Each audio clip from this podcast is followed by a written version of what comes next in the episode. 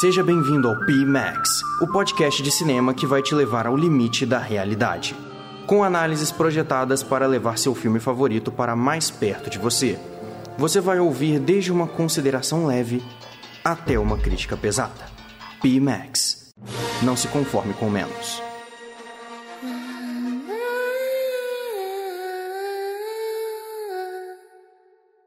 Olá, curandeiros! Sejam bem-vindos a mais um episódio do Pimax. Dessa vez, trazendo para vocês um filme que se encontra no catálogo da Netflix e mais uma de suas apostas de suspense hospitalar, esse gênero que já foi muito e muito saturado por toda a história do cinema. Dessa vez, nós falamos sobre a Cura, um filme que se sustenta sobre as suas bases de suspense, de mistério, acompanhado de uma ótima direção e excelente roteiro. Vamos destrinchar esse filme agora, depois da sinopse.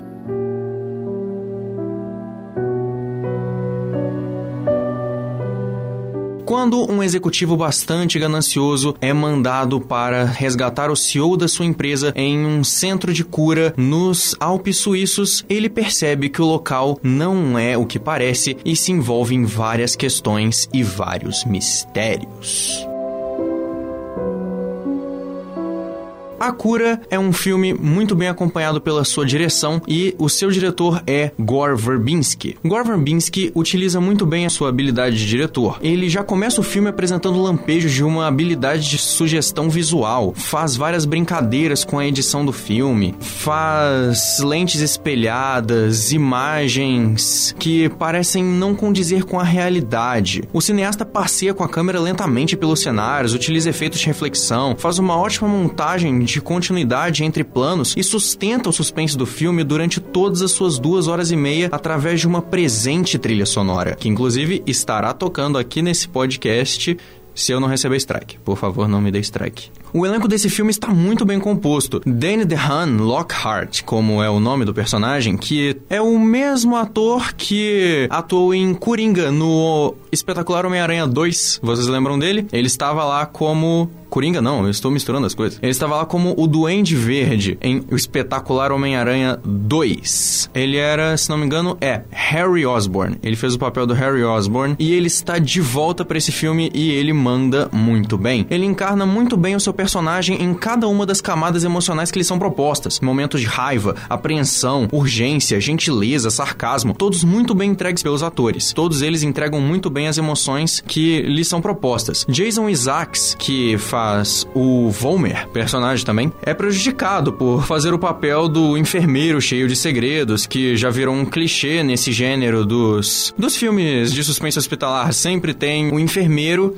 que faz o papel de te dar muita certeza que tem alguma coisa muito errada com aquele local. E, no caso, o Jason Isaacs foi quem pegou essa sardinha aí para interpretar. Ele falta com empatia e expressão, o que é normal no personagem e ele entrega isso muito bem. Porém, dentro do que o roteiro lhe proporciona, ele entrega a imagem de uma ameaça difícil de se detectar e ainda mais de se combater. E isso é muito bom, porque quando ele está em cena, você sente que ele é perigoso, ou seja, você sente uma tensão maior. O filme ele te puxa mais para dentro dele, além de outras características que esse roteiro tem para fazer você se identificar com a história e participar dela. O roteiro desse filme é muito eficiente nesse sentido, mas esse estudo de personagem que ele faz, tá, não é bem um estudo de personagem, mas essa ambientação, essa emoção, essa personalidade que ele dá para seus personagens contribui muito bem para a sua atmosfera sombria.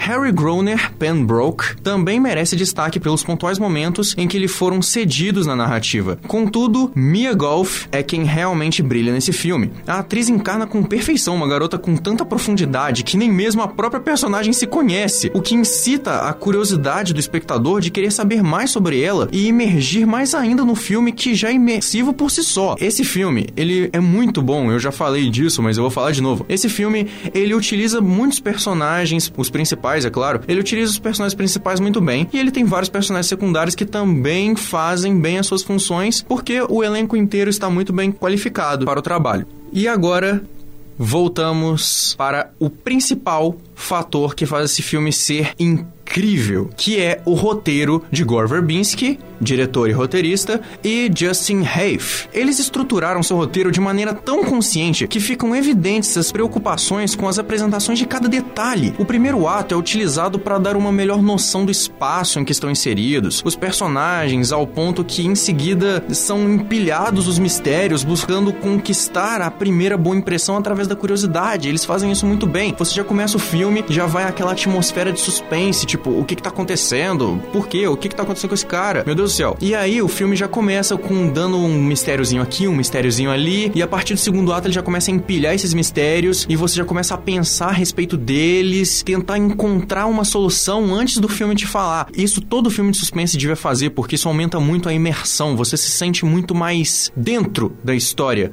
quando um roteiro consegue fazer isso com o público.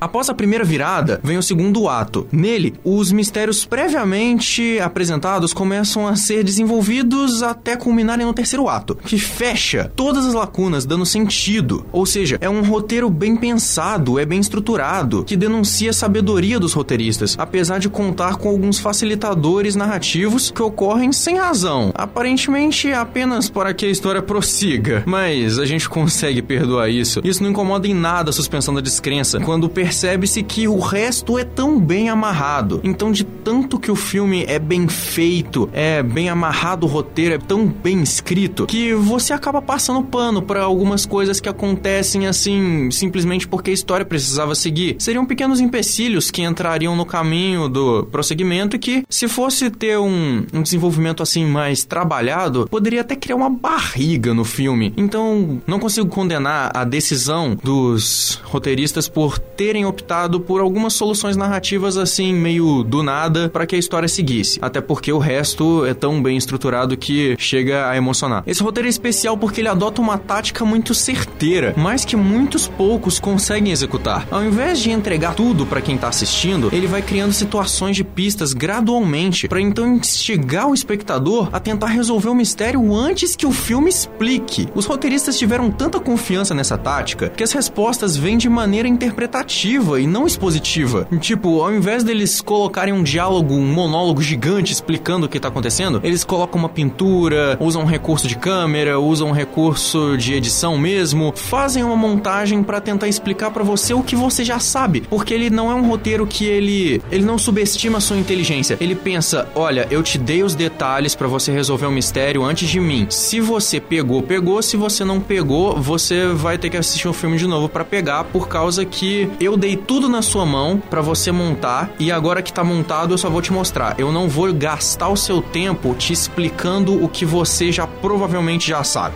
Então, a Cura é um suspense muito bem ambientado, com foco na tensão hospitalar e que se sustenta ao longo de sua longa duração graças ao excelente trabalho de seu diretor e seu elenco. O roteiro é uma verdadeira maravilha narrativa que confia na inteligência de quem o assiste e torna uma experiência de fácil imersão. É uma pena que não tenha ganhado tanta notoriedade nas bilheterias, mas agora ele pode ser contemplado e deve ser contemplado no catálogo da Netflix. Se você tem duas horas e meia sobrando no seu tempo, assiste esse filme filme. Se você gosta de suspense, principalmente suspense hospitalar, assiste esse filme também. Ele com certeza merece todo o seu carinho e toda a sua atenção para que você possa montar a sua história. E quando ele chegar no final e você descobrir o que acontece, se é que você já não tinha descoberto, você vai terminar com um sorrisão na cara.